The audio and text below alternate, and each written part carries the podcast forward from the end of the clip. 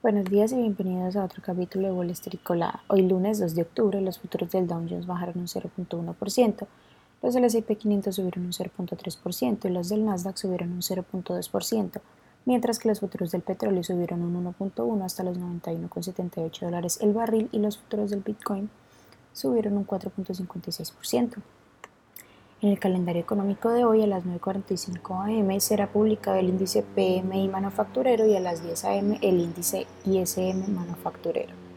En las noticias de hoy, bueno, la primera semana bursátil de octubre comienza después de que la renta variable estadounidense viviera en septiembre, su mes más débil en lo que va del año. El índice industrial Dow Jones bajó un 3.5 durante el mes, mientras que el S&P 500 y el Nasdaq bajaron un 4.9 y un 5.8 respectivamente.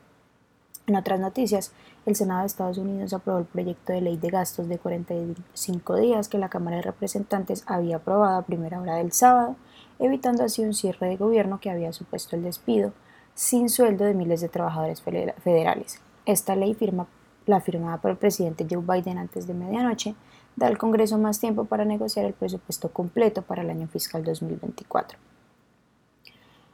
Por otra parte, millones de estudiantes empezaron a efectuar los pagos de nuevo de sus préstamos federales para estudios, después de que el domingo finalizara la pausa de más de tres años.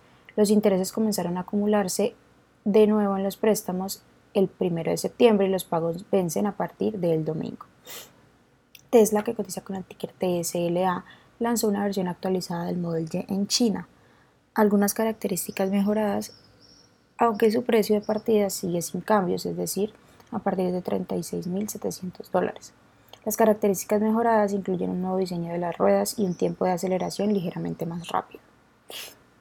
Las acciones de Nvidia que cotizan con el ticker NVDA subieron más de un 1% en el pre-market después de que los reguladores de la Unión Europea dijeran que no existe una investigación formal sobre los procesadores de inteligencia artificial de la compañía.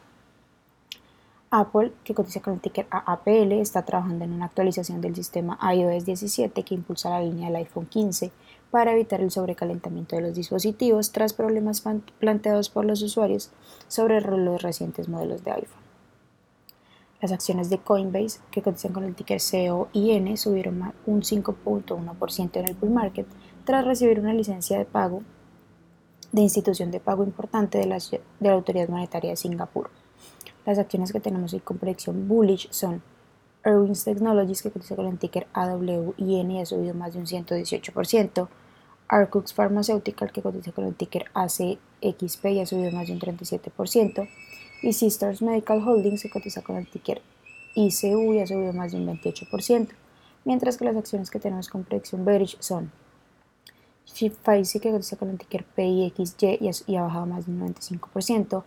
Smile Direct Club que cotiza con el ticker SDC y ha bajado más de un 56% y también Intelligent Biosolutions que cotiza con el ticker INBS y ha bajado más de un 40%.